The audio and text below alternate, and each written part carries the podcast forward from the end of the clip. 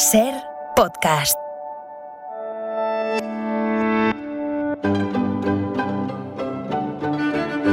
Hola Nieves, buenas tardes. Buenas tardes, Carlas, ¿qué tal? Te habrán silbado los oídos hace un ratito con Nacho Ares. Hablábamos de ti y de aquello de las momias que las desvendaban en la iglesia, en la Inglaterra victoriana y el polvo de momia. Momia, sí, el marrón momia de los pintores y tal. sí, sí, le estaba escuchando muy, atenta a Nacho porque Nacho de, Egipto se lo sabe todo, evidentemente. Cuando pases algún día por Madrid vamos juntos a ver esa exposición, si quieres, al Palacio de las Alhajas. Por supuesto que sí, porque eh, si está de comisario está genial. Hay una momia, me ha dicho, de, hay una momia de una niña eh, cuya cabeza se mueve a veces. No, lo digo en mm. broma. Que, está suelta, un poco suelta y a veces pasa por ahí y se mueve un poco. Digo, por si vamos, que no, que, no te asustes. bueno, bueno, vamos a lo de Venga, va. Me da miedo los vivos. Ya, es, eso verdad. A ver, a ver, nuestro, eh, a ver cómo cuento esto. Nuestro paseo diario por la historia hoy tiene yo diría que tiene una proyección global por doble motivo. Primero porque el hecho al que nos agarramos ocurrió muy lejos de aquí, en Sudáfrica, ¿no? Pero también y sobre todo porque el fondo del asunto afecta a uno de los grandes tesoros de la humanidad, yo diría que el más valioso seguramente, aunque a veces lo tratemos a patadas. Hoy hablamos de los niños, de los niños y de sus derechos.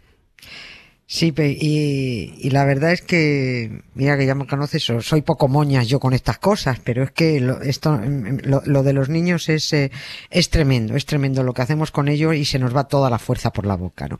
El de hoy es un recuerdo duro, eh, y yo creo que por eso no, no hay que olvidarlo. Pero voy a, voy a hacer primero un pequeñito prólogo, muy cabreado, propio en mí, al asunto en sí. ¿no? Eh, la Organización de Naciones Unidas, la ONU, instaló hace ya 62 años la celebración del Día Internacional del Niño cada 20 de noviembre, pero bueno, luego cada país del mundo lo celebra cuando le sale del bolo, la verdad. Unos el 1 de junio, otros el 20 de septiembre, otros el, cuarto miércoles de octubre, el tercer domingo de agosto. Yo la verdad pediría un poquito de organización, ¿eh? un poquito de consenso que en esto de celebrar el Día del Niño el mundo parece la izquierda. Vamos a, vamos a dispersarnos y así no hay forma de centrarse en lo importante, ¿no?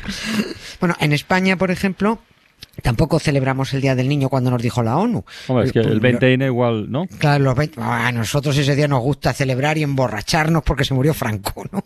En España eh, se celebra el, 15 de abril, ah. menos en Madrid que como ah, Madrid no es España, pues se celebra el segundo domingo de ah, mayo. Bueno, mira.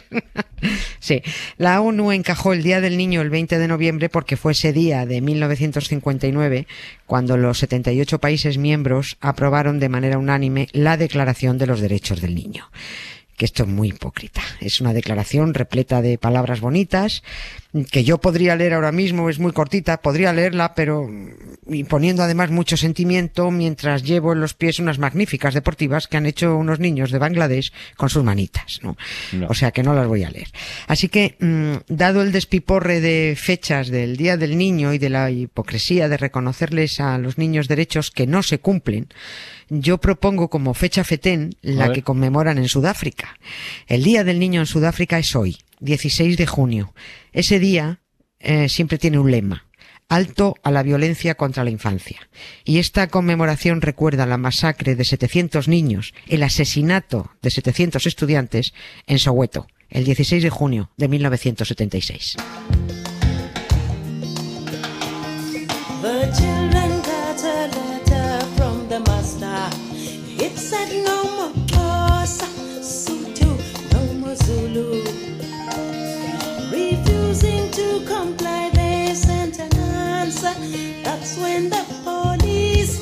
Soweto Blues se llama esta canción de Miriam Makiba. bueno, al menos allí tienen algo concreto que, recordar, para que no se olvide, básicamente. ¿no? Cuenta qué pasó aquel día en Soweto, va.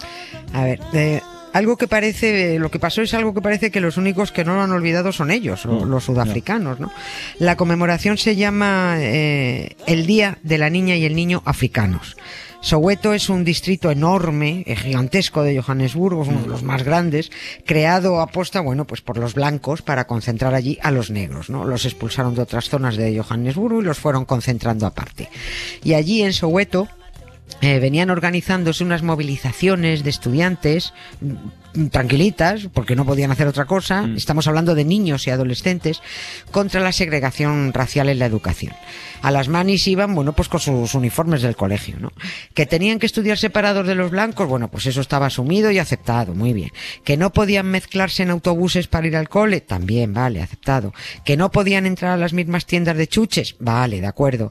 Tragaban porque no, no quedaba otra, ¿no? Sudáfrica, ya sabemos, fue sinónimo de apartheid, ¿no? Y el apartheid mm, son esas normas que impuso el hombre blanco al hombre negro en esa parte del mundo, apartándoles a otras escuelas, a otros autobuses, a otros barrios, a otras, hasta en las playas los separaban, ¿no? Aquel 16 de junio, dentro de las movilizaciones que se organizaban de vez en cuando para reclamar igualdad de oportunidades, se montó una manifestación pacífica de estudiantes. Insisto, pacífica, ¿eh? Era una más, llevaban tiempo manifestándose por una cuestión de idiomas. Los niños negros recibieron la orden de un día para el siguiente de empezar a estudiar la mitad de las asignaturas en un idioma que apenas entendían. Pero si en Sudáfrica el idioma mayoritario es el inglés. el inglés. Lo sí, sería sí. estudiar en inglés, ¿no? Sí. Sí, el, porque- el otro idioma, el, que- el que no hay quien lo entienda, ¿cuál era? Sí, el, el, el, africano. El de los africanos. Sí, el afrikaans, es el afrikaners, ¿no? Y los afrikaners eran, son, porque todavía quedan, Sí, son, alguno queda. malísim- son malísimas personas, ¿no? Son racistas y son asesinos. En Sudáfrica, esto le sonará a todo el mundo, había una minoría de blancos que apenas llegaba al 13% de la población.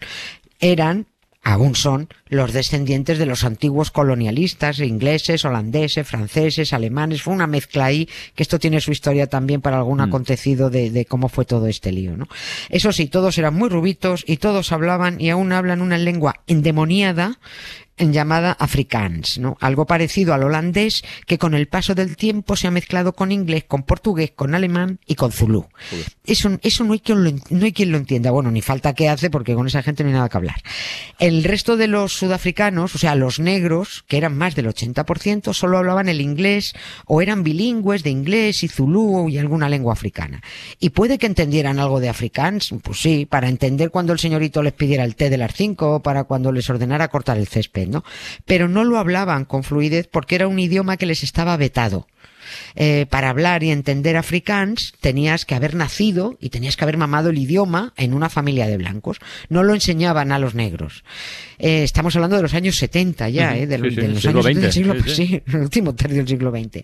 Cuando el gobierno racista sudafricano se descuelga con la siguiente orden. Todas las escuelas para negros tienen que estudiar en afrikaans. Lo malo no era solo, no era no- que entendieran malamente una clase de matemáticas en afrikaans. Lo malo era el futuro profesional que le esperaba a un negro con una formación en ese maldito idioma. ¿A dónde iban?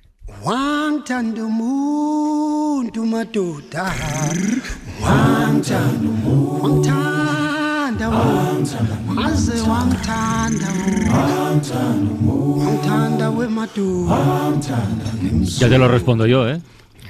Pocas oportunidades iban a tener. Vamos, y no solo en Sudáfrica, sino en otros países también. Si, si es con, con el africán solo. Claro, claro, es que era, era imposible, ¿no?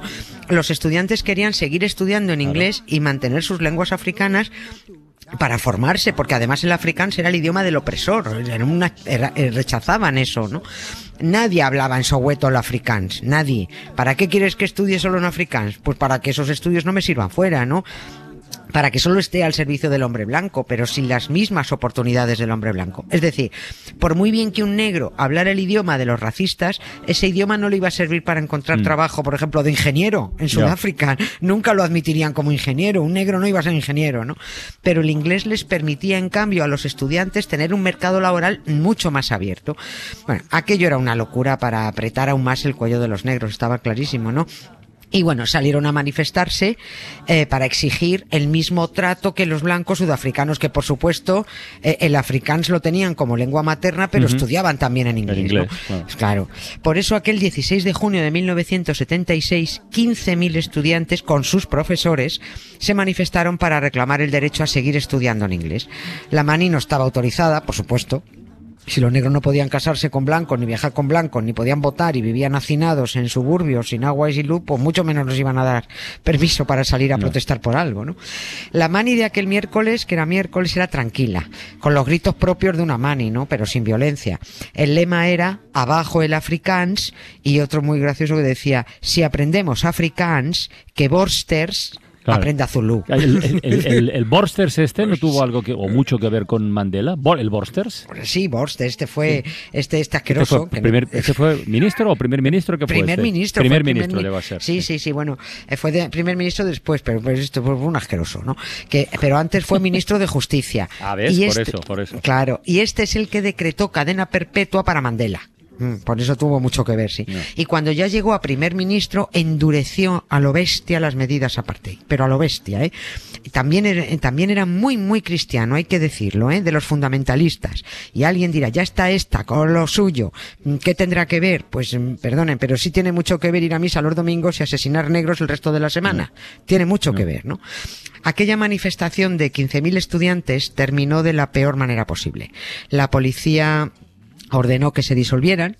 Por supuesto dijeron que no, continuaron, empezaron los palos, eh, los cócteles molotov, ya hubo trifulca, soltaron perros de presa contra los niños, hubo niños despedazados por los perros, ¿no?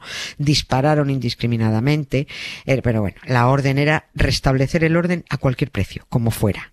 Y el precio, aquel precio fueron eh, 700 estudiantes muertos, 700, con muchos profesores también, y unos mil heridos. Eh, las cifras son redondas porque todavía hoy, bueno, pues están contabilizadas, no están todas, están de aquella manera, ¿no?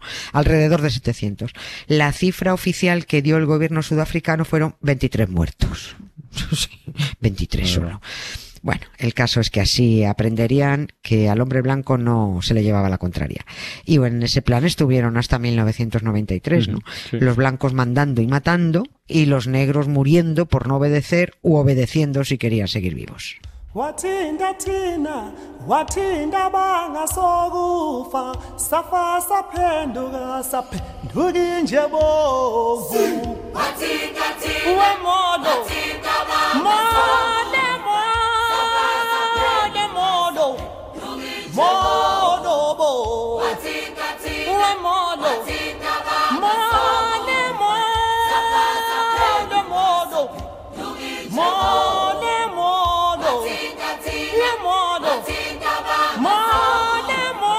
estoy acordando, Nieves, seguro además que les pasa igual a muchos oyentes, que estamos hablando de, de un hecho histórico y terrible que ocurrió en Sudáfrica. Pero claro, Sudáfrica, en nuestra memoria colectiva, lo tenemos, yo lo tengo asociado a que España ganara su primer y hasta ahora único campeonato del mundo de fútbol.